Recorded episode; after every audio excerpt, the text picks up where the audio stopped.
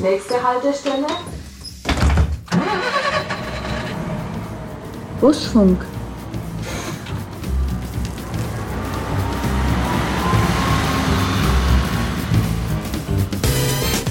Was ist ein Startup-Inkubator? In Nürnberg muss das, denke ich, schon die VAG machen. Ich finde es auch toll, wenn es die VAG macht, einfach Angebote zu schaffen, abseits vom Pkw. Und meine Oma sagt, das iPad, das wir ihr mal geschenkt haben, war das beste Geschenk ihres Lebens.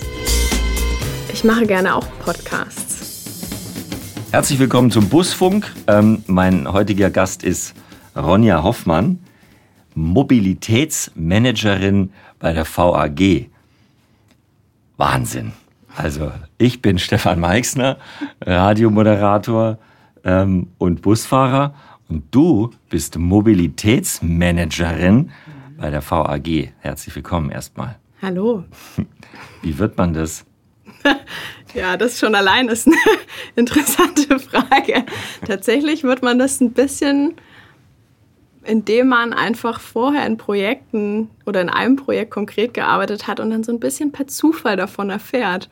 Mhm. Und dann landet man plötzlich auf so einer Stelle und ist Mobilitätsmanagerin. Was macht also was steht denn da in der Stellenbeschreibung oder was steht denn bei dir im Vertrag? Was ist eine was macht eine Mobilitätsmanagerin bei einem Unternehmen, das ja überwiegend fast zu 100 Prozent sich um Mobilität von Menschen kümmert? Hm. Also in meiner Stellenbeschreibung steht drin, dass ich Informationsmanagerin bin. Aber unsere Abteilungen wurden so ein bisschen umgeordnet, modernisiert und deswegen auch die Bezeichnung. Und die Stellenbeschreibung ist recht vage gehalten, deswegen fiel es mir am Anfang auch tatsächlich schwer, mich auf diese Stelle zu bewerben, weil ich dachte, was macht man da überhaupt? Und das, was ich jetzt mache, ist natürlich sehr konkret. Ne? Ich kann es ganz genau beschreiben und kann ganz genau umfassen, wo fängt das an, wo hört das auf. Aber das ist nicht in der Stellenbeschreibung auszudrücken oder abzulesen. Man muss ja noch dazu wissen, wenn ich richtig informiert bin, die VAG hat äh, sich ja um dich bemüht. Man hat dich ja quasi abgeworben und wollte dich für diese Position und für, die, für, allem, für alles, was zu dieser Position gehört, ja explizit haben. Hm. Jetzt darf ich das sagen, in deinem Alter darf man so sagen, stimmt es noch, du bist 30. Mhm. Das heißt, du wurdest, wie lange machst du das jetzt?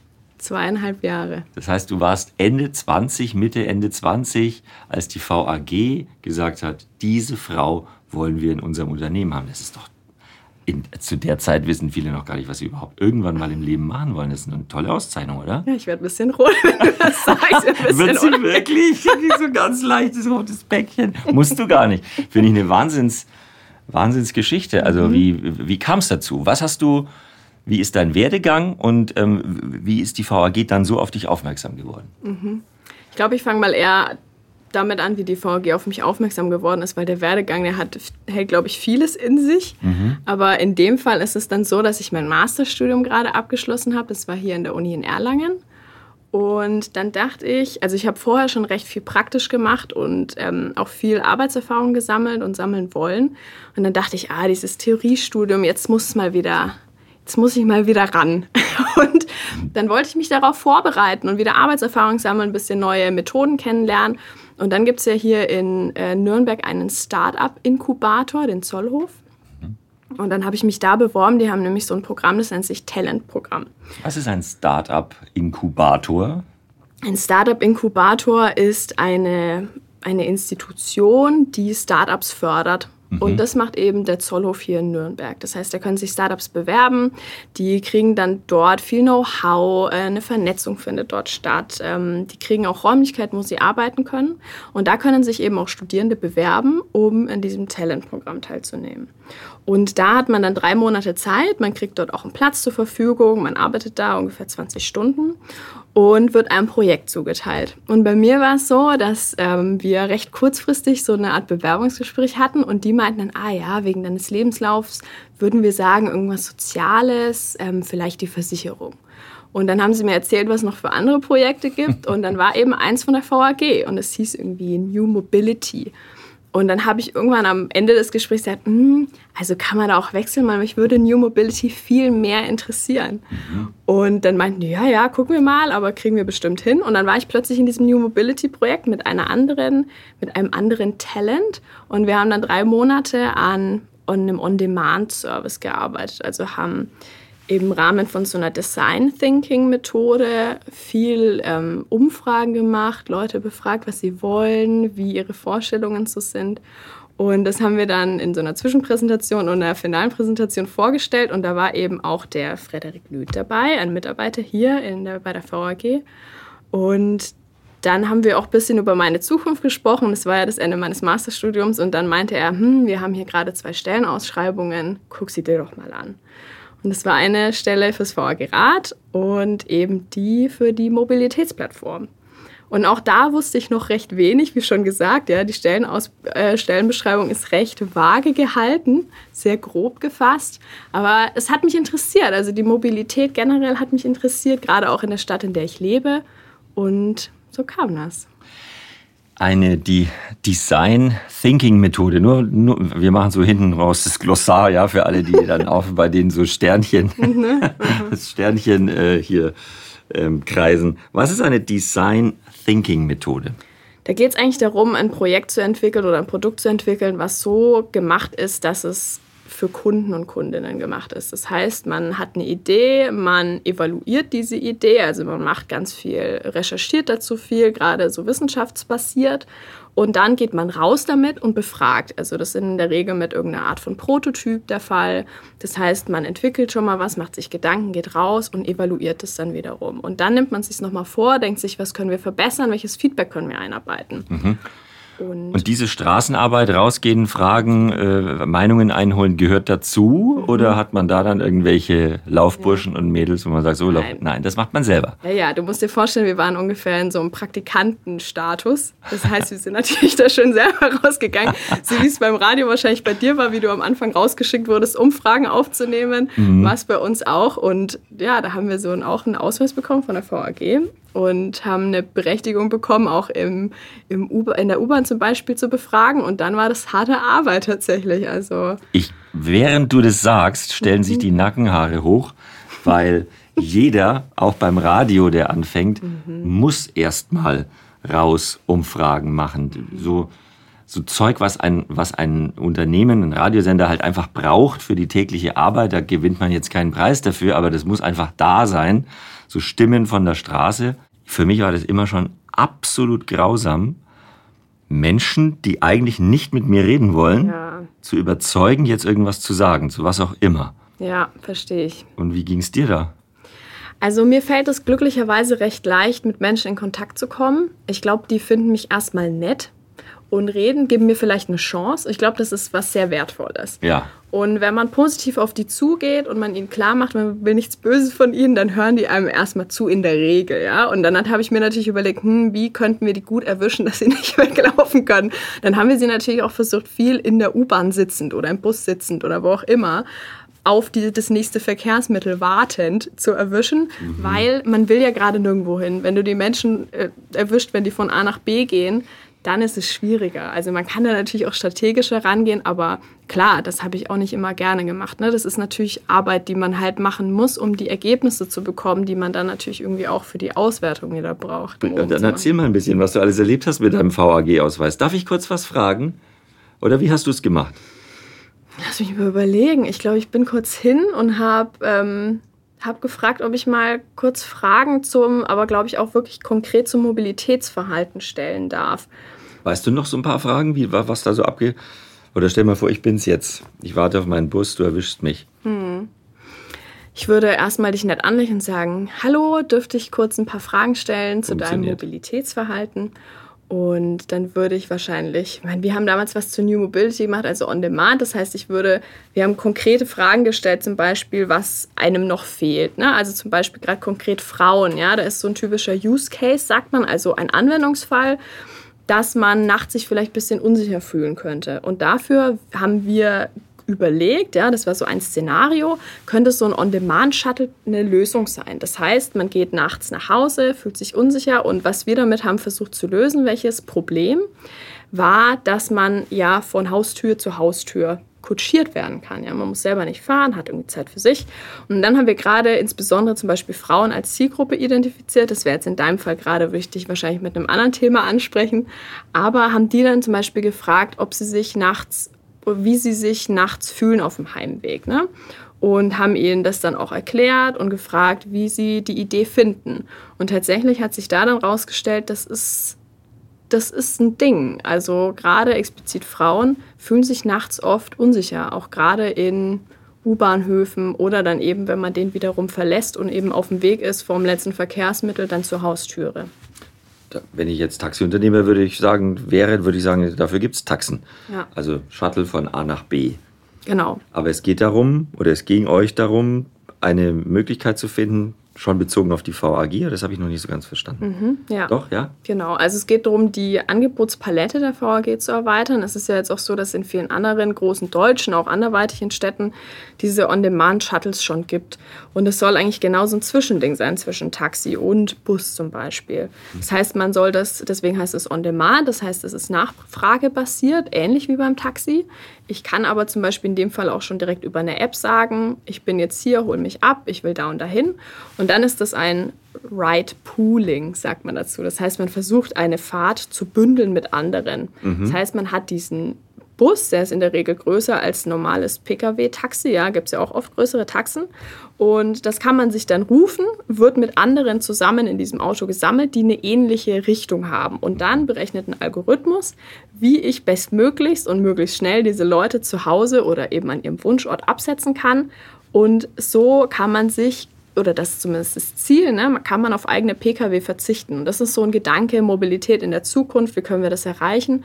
Und das war eben eine Idee auch von der VAG, mal zu gucken, was für Zielgruppen sind da potenziell da, wie viel, ja, wie müssen wir Werbung machen, wie könnten wir das angehen, ähm, was für Befindlichkeiten gibt es überhaupt gerade in der Nürnberger Bevölkerung. Ne? Also man kann sich vorstellen, in einem... Warum sagst du das so? Gerade in der Nürnberger Bevölkerung? Naja, ich glaube, dass der Süden generell noch mal mehr auch mit der Automobilindustrie verwachsen ist, ja, auch politisch. Und Nürnberg ist nicht Berlin. Das heißt, hier gibt es nicht so viel Innovationsdrang, was auszuprobieren. In Berlin gibt es auch viele größere Firmen, die das einfach mal ausprobieren. In Nürnberg muss das, denke ich, schon die VAG machen. Ich finde es auch toll, wenn es die VAG macht, einfach Angebote zu schaffen, abseits vom Pkw. Und hier hat man schon auch noch, ich glaube, das ist aber deutschlandweit ein Thema, so einen ganz eigenen Bezug zu seinem Auto. Ne? Man mag sein Auto, das Auto ist ein Sicherheitsraum für einen, man kann da Klamotten liegen lassen, man kann da alles Mögliche liegen lassen. Man will nicht unbedingt das Auto loswerden, um dann mit anderen fremden Leuten in einem größeren Fahrzeug zu sitzen. Ne? Also ich glaube, da braucht es noch ein bisschen Kulturveränderung hin zu diesem Sharing, also diesem Teilmodell. Ich habe mich gerade gelöst von diesem äh, Gedanken, ähm, mein, mein Auto ist mein Home. Ja, Ja. sehr gut. Ja, voll.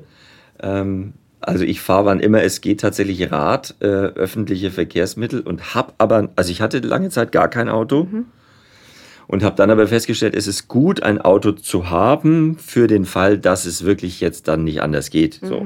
Aber im Prinzip ein Auto ist jetzt für mich persönlich ja nichts anderes mehr wie ein Fahrrad. Ich fahre auch nicht im Winter Fahrrad, aber ähm, da würde ich jetzt dann das Auto nehmen. Im Sommer würde ich das Auto stehen lassen, würde das Fahrrad nehmen. So. Also es ist eine Möglichkeit, von A nach B zu kommen, aber auch nicht mehr. Ja. Ich finde den Gedanken wahnsinnig spannend, zu sagen, das, was du jetzt geschildert hast mit diesem Shuttle, ist ein bisschen wie ein Nightliner in Mini, plus der Option, dass ich nicht irgendwo aussteige, sondern bei mir zu Hause. Das ist ein echter Mehrwert. ja. Was hat denn ähm, deine Arbeit an, an diesem Punkt zum Beispiel gebracht, ergeben oder tut sich da was? Hat, hat das, ist es auf offene Ohren gestoßen oder wie ist da der Stand? Ja, also ich glaube, die VAG hat diese Herausforderung quasi für dieses Talentprogramm deswegen gesetzt, weil man mal äh, prüfen wollte, ob das tatsächlich eine Option ist oder nicht. Man hat ja da hier im Haus gerade sowieso auch Gespräche laufen und das passt jetzt wieder zu meinem aktuellen Job auch. Ich mache ja die Mobilitätsplattform hier im Haus mit einem großen Team.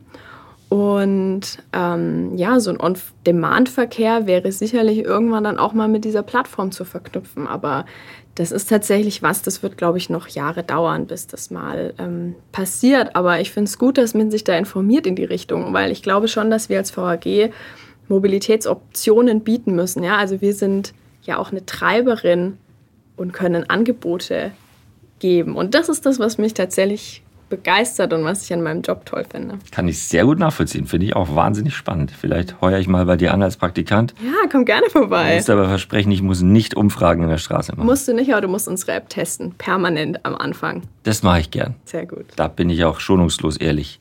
ja, das brauchen wir auch. Das ist eben der Punkt auch bei, also ich mache ja viel so Usability, wieder jetzt ein englisches Wort, ich komme da irgendwie nicht drum rum.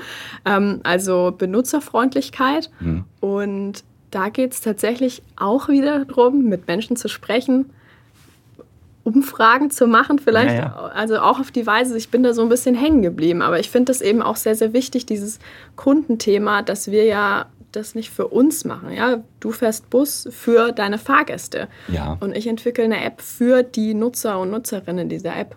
Klar, total. Ähm, also ist in, in, beiden, in beiden Denkweisen äh, spannend. Was jetzt bei uns Busfahrern äh, halt das Thema ist, ist, wann fängt der Fahrscheinverkauf wieder an? Bei einigen läuft es schon, bei anderen nicht. Und da ist natürlich auch die Frage, wer kauft heute überhaupt noch einen Fahrschein mhm. im Bus? Und muss das so sein? Kann man eine, wir reden gleich über die Plattform, äh, an der ihr arbeitet, aber kann man so eine App, sagen wir es mal einfacher, damit es jeder versteht, es wird auf eine App hinauslaufen, ja. ähm, kann man so eine App so benutzerfreundlich gestalten, dass ich meiner Mutter, die 80 ist, ähm, wo er bald wird, sagen kann, du brauchst auch keinen Fahrschein mehr kaufen im Bus. Ähm, du kannst es mit der App machen. Hm. Ich glaube, dafür müssen halt beide Seiten stimmen. Sowohl deine Mutter muss bereit dafür sein. Ich glaube, das ist, ist ein wichtiger nicht. Punkt. Ich muss sie überzeugen. sie gar nicht. Sie will kein Handy, sie hat eins. Okay, aber wahrscheinlich auch nur zu telefonieren. Sie nimmt es widerwillig mit, manchmal. Und an dem einzigen Mal, wo wir uns wirklich, meine Schwester wohnt daneben, sich wirklich Sorgen gemacht hat, weil sie ein paar Stunden nicht auffindbar war und einfach spazieren gegangen ist und wir gedacht haben, oh Gott, die liegt irgendwo im Wald und keiner findet sie und die ist wieder gestolpert, tollpatschig, irgendwas. Da hat die das Handy nicht dabei. Oh, das habe ich vergessen. Wir haben gesagt, genau für solche Fälle hast du es doch. Mhm. Ja, jetzt nimmt sie es wieder mit. Die Frage ist, kann sie es bedienen, wenn sie wirklich es bräuchte. Mhm. Ja, auf der anderen Seite, meine Großeltern zum Beispiel, ich sage jetzt mal, die sind um die 80 und meine Oma sagt, das iPad, das wir mal geschenkt haben, war das beste Geschenk ihres Lebens. So, aber jetzt die Frage, wie habt ihr es geschafft, der Oma das iPad schmackhaft zu machen? Oder ist sie generell ein sehr offener Mensch, trotz ihres etwas höheren Alters? Ja, sie ist sehr offen und neugierig, aber das liegt vielleicht auch daran, dass ähm, wir schon mal in der ganzen Welt verteilt waren, also das meine Schwestern und ich. Und das ist natürlich Kontakt halten ist dann elementar. Und wenn sie dann Videotelefonie nutzen kann, ist das, das ist natürlich. Es das ist es sowas. Ja. Das ist ein Anker, ältere Menschen zu moderner Technik mhm. zu transportieren, weil sie sagen, schau mal, du kannst deine Enkel angucken am anderen Ende der genau. Welt. Du musst wegziehen, das ist die Lösung. ich bin weg. Ich bin weg. Der Bedarf ist offensichtlich nicht so groß. nee, meine Schwester ist da.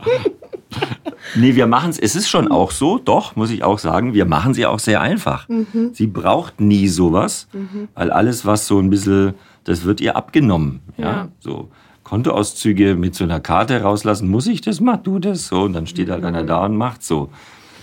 Da muss ein bisschen der Druck vielleicht steigen. Ja, naja, aber ich meine, wir haben natürlich auch die Möglichkeit, dann so eine App möglichst bedienungsfreundlich zu machen. Das heißt, wir fragen gerade diese Zielgruppe was sie braucht, damit sie dieses, diese App benutzen wird. Da möchte ich nochmal nachhaken. Mhm. Die App, über die wir jetzt gleich sprechen, weil ich wirklich auch neugierig bin, wird die programmiert oder gestaltet für Menschen von 10 bis 120 oder von 14 bis 50 oder so klassische Zielgruppen äh, für, für Medien 14, 49. Dann mhm. kommt so ein bisschen die nicht mehr ganz so äh, interessante Zielgruppe. Oder wie, wie geht man daran? Ja, man muss sich vorher schon überlegen, für wen man diese App macht. Ähm, das haben auch wir getan. Ähm, und klar haben wir diese App jetzt nicht per se für 80-jährige Frauen entwickelt, mhm. weil man sich natürlich auch denken kann, da ist einfach die Bandbreite der Menschen, die diese App benutzen würden, deutlich geringer als die, die jetzt zum Beispiel um die 30 sind, 40, 50. Also man sucht sich das, die Kernzielgruppe aus und sagt, für die müssen wir es machen und für den Rand so einfach wie möglich. Oder? Genau. Also ich sehe es auch so, wir sind ein Verkehrsunternehmen für Nürnberg. Ich habe finde ich, die Pflicht, eine App zu entwickeln, die für möglichst viele Menschen bedienbar ist. Und den Gedanken finde ich auch sehr schön. Das heißt, als wir da Usability-Tests gemacht haben, haben wir ganz konkret uns angeguckt, wer wird diese App mal benutzen, haben dann Personas aufgestellt, also fiktive Nutzerinnen und haben auch gerade versucht, die dann zu Tests einzuladen. Also da geht man dann natürlich schon strategisch vor und überlegt sich, für wen ist die, wer hat da bestimmte Anwendungsfälle, die wir uns gerne angucken wollen. Also zum Beispiel eine Mutter, die zu Hause ist und ähm, Elternzeit nimmt, mit einem Kinderwagen unterwegs ist, hat ein ganz anderes Nutzungsbedürfnis für diese App als ein Schüler. Mhm. Oder eben auch ein Rentner. Mhm. Und das haben wir uns dann angeguckt und haben deren Meinungen eben stellvertretend mit aufgenommen und haben halt eben das darauf basierend versucht, die App möglichst gut zu gestalten. Das ist was, was glaube ich niemals abgeschlossen ist und man wird immer jemand finden, der sagt, nee, damit komme ich nicht zurecht. Andere wiederum finden das toll. Ne? Also ich glaube, man kann es nie allen recht machen. Das wird leider auch bei der App-Entwicklung nicht gehen. Aber wir haben es zumindest versucht. Und man kann sich ja weiterentwickeln. Also wenn jetzt genau. wirklich sich herauskristallisiert im Laufe der Zeit, okay, an dem Punkt sollten wir die App grundsätzlich verändern, dann steht dem ja auch nichts im Weg. Wie heißt diese App und ähm, was ist der Unterschied? Also für mich klingt das jetzt im Moment noch so, ich kann da Fahrscheine kaufen. Und was kann ich darüber hinaus damit machen? Die App heißt Nürnberg Mobil. Denn wir haben ja auch Nürnberg im Fokus, wir als VAG, das ist sowieso klar. Skandal, dass ich sie nicht habe, aber ich mache jetzt den App Store auf. Mhm. Moment, ich schaue gleich, ich mache gleich den Praxistest, ja, ob man die gut. einfach findet. Wenn man Nürnberg eingibt, mhm. im App Store kommt sie als erstes. Wirklich? Sie kommt sofort. Das ist sehr gut. Es überrascht mich positiv. Nürnberg, wenn du eingibst, dann kommt Nürnberg Mobil. Dann kommt Nürnberg, Nürnberg Karte, Nürnberg App, Funkhaus Nürnberg und so weiter. Aber Nürnberg Mobil kommt als allererstes. Und wie findest du das Logo? Ähm, auffällig. Es ist ein roter, ein roter Kreis, ein roter Ring. Es sieht aus im ersten Moment, wenn man nicht genau hinguckt, irgendwie als würde was brennen oder würde irgendwas Dings. Aber wenn man genau hinschaut, dann ist das, was aus diesem roten Ring rausschaut, der Fernsehturm, typische Symbole, die für Nürnberg, Kaiserburg und so, für, für Nürnberg stehen. Genau, das Inweltturm. Genau. Installieren. Ich mache das jetzt. Mhm. Entschuldigung, dauert einen kleinen Moment, aber. Ich kann ja derweil sagen, was, was wir damit wollen. Oder ja, möchtest du es gerne beschreiben, was du siehst? Gar nicht. Du sagst, was du willst und ich sage, ob das stimmt. also, unsere Vision damit war tatsächlich, so ein Mix zwischen typischer Mobilitätsplattform, das heißt anbieten, was man für Mobilität einfach so darstellen kann, ja, auch nicht nur öffentliche Nahverkehrsmittel, sondern auch mehr. Mhm. Und auf der anderen Seite eine Digitalisierung unserer Services. Das heißt, klar, zukunftsgewandt, modern, nach vorne gehen, ähm, und auch wir müssen uns im digitalen Angebot präsentieren und das machen wir dadurch. Das heißt, wir haben eine Verbindungsauskunft, einen Abfahrtsmonitor, äh, Ticket, ein Ticketsortiment, dann eine Linieninformation. Das VAG Rat ist integriert und wir haben auch einen Messenger, also eine Nachrichtenzentrale bei uns. Und über die einzelnen Punkte kann man jetzt bestimmt auch immer noch mal hervorheben, was daran so besonders ist, weil wir haben uns natürlich da viele Gedanken gemacht und da clevere und innovative Dinge eingebaut. Aber lass mich mal nachfragen, was ich schon habe, ist die VGN-App. Und alles, was du jetzt aufgezählt hast, gibt es da auch. Oder? Mhm. Naja, VHG Rad zum Beispiel nicht. Achso, okay, das Rad ist noch nicht mit in Genau. Hm? Und was ganz wichtig ist bei uns zu sagen ist, wir stehen gerade am Anfang. Also wir entwickeln die App mit unserem Dienstleister seit Oktober 2019. Corona und so weiter war sicherlich bei uns auch spürbar, ähm, aber wir arbeiten in einem Stufenverfahren.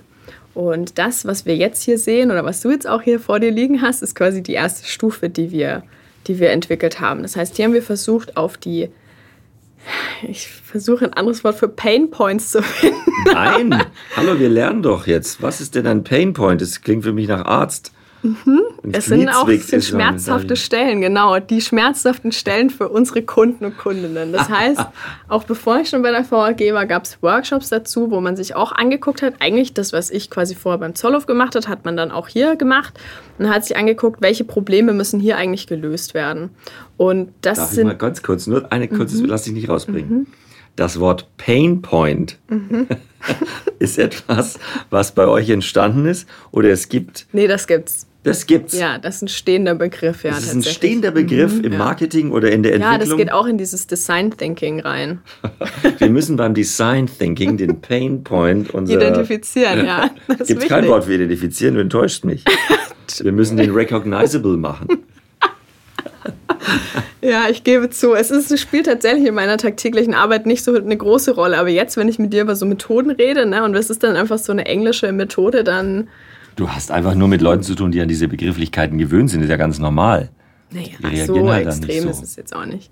Aber die waren zum Beispiel, also diese Pain Points war zum Beispiel, dass man sich bei der Störungsinformation noch mal ein bisschen mehr einen Service gewünscht hätte zum Beispiel. Natürlich ist der Preis bei der VAG auch ein Thema. Ja.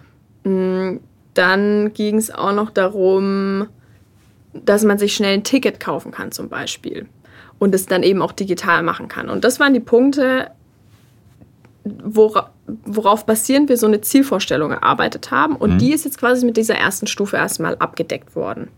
Und jetzt gehen wir immer weiter vor und immer weiter vor und bauen diese Plattform natürlich aus. Das heißt, wir haben diesen Nürnberger Fokus, der wird noch weiter ausgebaut werden. Und dann wollen wir natürlich auch darstellen, was gibt es in Nürnberg eigentlich so für Mobilitätsanbieter. Mhm. Das heißt, das ist jetzt einfach eine sehr einfach zu nutzende und, wie ich finde, schöne App, moderne App. Und die hat ganz spezifische VAG-Aspekte, die man jetzt auch so in der VGN-App nicht findet. Das heißt, es gibt schon Unterschiede. Ähm, aber wir stehen da auch noch am Anfang. Also kann ich nur allen raten, die das jetzt hören und die viel äh, unterwegs sind in Nürnberg, ähm, vielleicht da wohnen oder viel zu Gast sind oder was auch immer, ähm, die mal zu laden, diese App, Nürnberg Mobil, weil ihr könnt jetzt aktiv mitarbeiten, diese App so zu gestalten, wie ihr sie haben wollt. Und äh, ich kenne, ich habe persönliche Kontakte, ich kenne die Verantwortliche, die Mobilitätsmanagerin für diese App. Und ähm, da haken wir nach, wenn uns irgendetwas auffällt. Also ich, ich bin jetzt Testperson, ob ihr wollt oder nicht. Das ist sehr gut. Und das Schöne ist, dass alle Testpersonen sein können, weil durch diese Nachrichtenzentrale, die wir in der App haben, mhm. gibt es zum Beispiel einen Kanal, der nennt sich Feedback zur App. Das heißt, wir rufen weiterhin ganz, ganz gezielt auf, dass man uns Feedback geben soll. Das können Fehler sein, die man merkt. Das kann aber auch sein, dass man unter dem Punkt Nachrichten was ganz anderes erwartet hätte und uns das zurückmeldet. Ne? Also mhm. meine Arbeit besteht unter anderem darin, auch das Nicht-Offensichtliche zu merken. Also als wir diese Tests zum Beispiel gemacht haben, damit haben wir vor einem guten Jahr angefangen, haben Leute zu uns eingeladen. Wir haben dann über die Schulter geguckt. Zum Beispiel kann man dann bemerken, dass iPhone-User oder Userinnen nach, von links nach rechts über den Bildschirm swipen, um zurückzugehen. Und wenn das nicht passiert bei unserer App, dann ist man erstmal enttäuscht. Das heißt, man hat eine Erwartung, aha, ich swipe von links nach rechts, wische von links nach rechts und ich komme zurück. Wenn das nicht passiert, dann haben wir das beobachtet und sehen, aha, die Erwartung war da, also können wir uns das mal aufschreiben als To-Do. Wenn das bei mehreren Leuten der Fall ist, wenn wir das bei mehreren äh, beobachten, dann ist das ein Punkt, den wir bei uns aufnehmen sollten zum Beispiel. Und das sind super interessante Beobachtungen, die man nur bei so einem Testfall quasi sehen kann. Auf der anderen Seite, ähm, es gibt doch sicherlich, wie du selber sagst, ja schon sehr viele Apps in diese Richtung.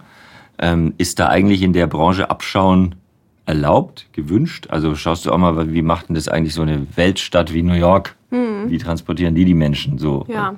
Ja? Tatsächlich, ja. Also ich schaue schon, ähm, und es gehört sicherlich auch zu meinem Beruf, wie andere Apps so aussehen. Was haben die, in welchen Bereichen sind die vielleicht besser als wir? Und dann auch zu gucken, was sind noch Optimierungsmöglichkeiten. Also das ist nicht nur auf Kundenseite, sondern zu so einer Marktrecherche gehören natürlich auch andere Apps, dass man sich die auch regelmäßig anguckt. Was ist jetzt dein Tagesgeschäft mit, mit der App, mit mhm. Nürnberg Mobil? Wie geht es jetzt weiter? Schritt 1 läuft, ihr wartet auf Reaktionen von Kunden. Aber was, was ist dein, dein Projekt gerade? Mhm. Also wir haben jetzt die App gerade rausgebracht. Ne? Es ist für uns irgendwie eine spannende Phase, weil das, das Baby, an dem wir jetzt so lange gearbeitet haben, ist endlich draußen, raus. Und ähm, ja, alle Welt kann sich das jetzt erstmal angucken. Das ist natürlich spannend.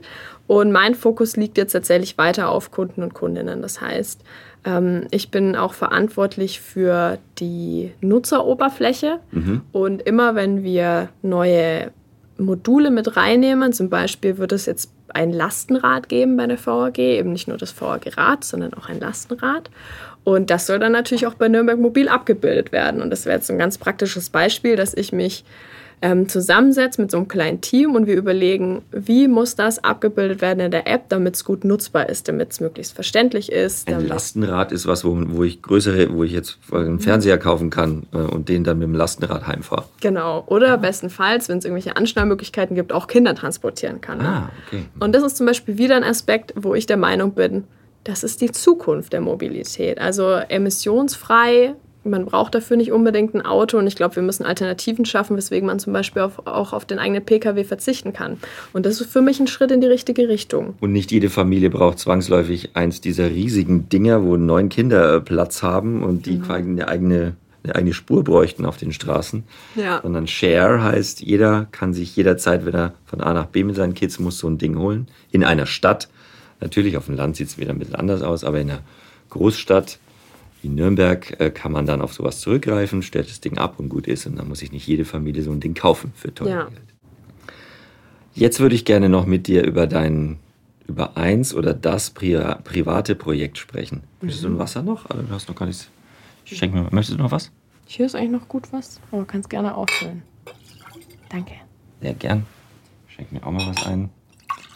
Ähm, das private Projekt. Ein bisschen ist dieser Podcast ja auch so spannend deine Arbeit ist. Fand ich wirklich mega spannend bis hierher, aber wir wollen ja auch ein bisschen über dich als ähm, Privatperson sprechen. Du bist 30 Jahre, eine sehr attraktive junge Frau, sehr, wenn ich das so beschreiben darf, sehr agil, sehr modern. Du bist hier reingekommen mit einem riesigen Rucksack, bist wahrscheinlich mit dem Fahrrad gekommen, oder? Heute zu Fuß, aber normalerweise viel Fahrrad. Sportlich, agil, sehr offen, sehr freundlich. Was ist dein privates Projekt? Ich mache gerne auch Podcasts. Wie habe ich mich geschlagen bis hierher, Kollegin? Sehr gut. Sehr natürlicher Gesprächsfluss, sehr sympathisch, die Chemie stimmt. Ich glaube, es wird eine gute Folge. Glaube ich auch. Glaube ich auch. Danke. Freut mich. Das heißt, du machst selber auch gerne Podcasts. Ja, tatsächlich. Warum? Was reizt dich daran?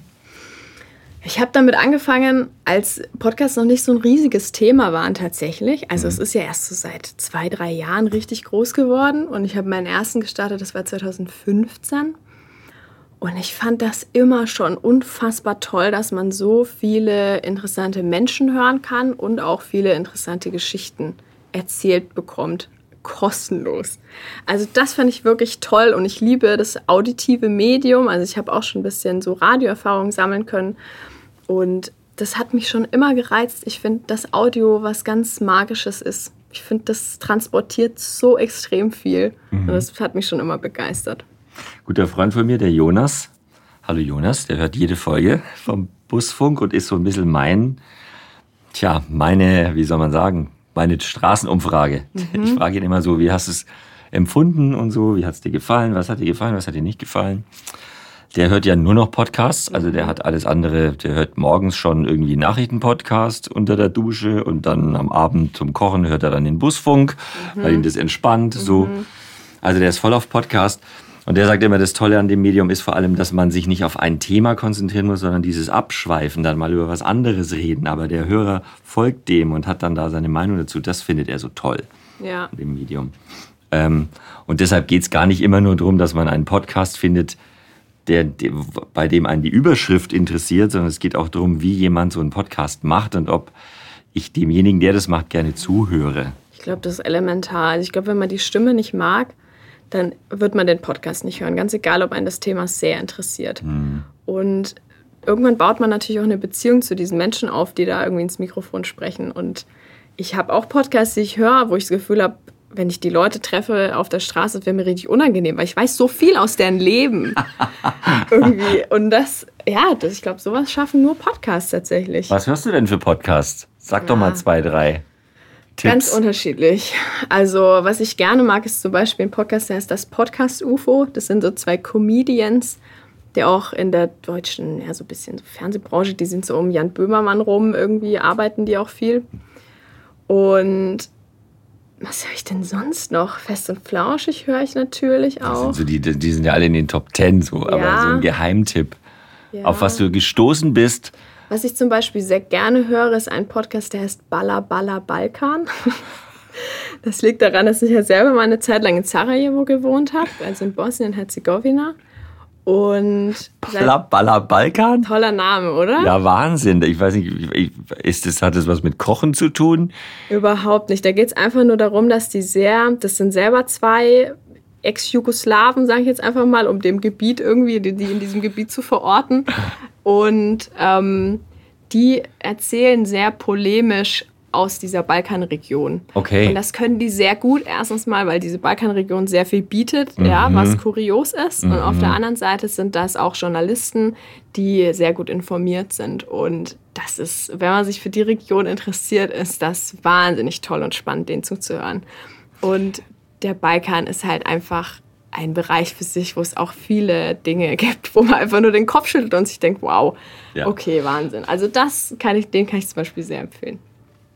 Werde ich mir anhören. Baller, Baller, Balkan klingt so ja, toll. dass es wahrscheinlich echt gut ist. Was ist dein Traum? Was möchtest du unbedingt in deinem Leben verwirklichen? Was steht auf deiner Liste?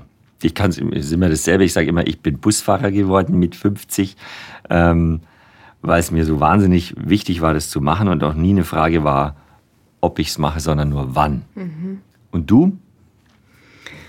Ja, also ist tatsächlich eine schwere Frage für mich. Es ist jetzt nicht so, dass ich diesen einen Traum habe tatsächlich, aber ich glaube, was bei mir recht klar ist, ist, wenn man sich auch meinen Lebenslauf anguckt, ist der nicht sehr geradelinig.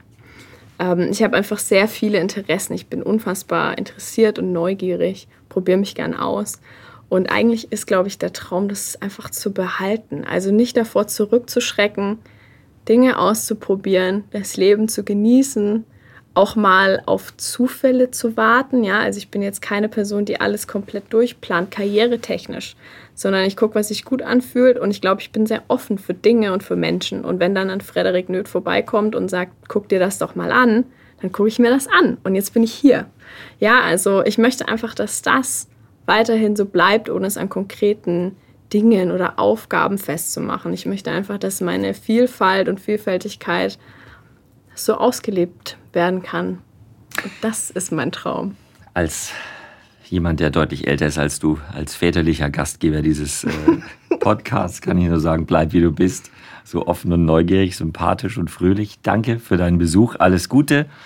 Nürnberg Mobil ist die App, die alle jetzt, die diesen Podcast gehört haben und mit Nürnberg zu tun haben, jetzt einfach mal ausprobieren schickt euer Feedback, dann kann hinterher keiner motzen, äh, wenn es euch nicht gefällt, weil dann haben alle mit dazu beigetragen, dass es eine App wird, die die Franken bewegt. Mhm. Wo kommst du ursprünglich her? Zirndorf. Absolut null Dialekt. Wie peinlich sind wir? Hier sitzen zwei geborene. Du bist nicht aus Zirndorf. Nein, aber aus Nürnberg. Ah ja. Gut. Aber, Aber zwei Franken. Zwei waschechte Franken. Wir haben nicht einmal R gerollt in dem ganzen ja. Podcast. Was ist los mit uns? Ich weiß warum, nicht. Es geht schon, wenn man es will, aber. Warum hast du es dir auch abgewöhnt? Ich habe es mir abgewöhnt fürs Radio. Ja, ich war einfach an vielen Orten schon und da fand ich das nicht so toll, dass man den Dialekt so arg hört. Mhm. Aber ich liebe Fränkisch. Ich finde das ein toller Dialekt. Das sagen alle und keiner will es reden. Wir geloben Besserung. Macht's gut, bis zum nächsten Mal. Ronja Hoffmann, vielen, vielen Dank, Mobilitätsmanagerin bei der VAG. Alles Gute und danke für den Besuch. Danke auch.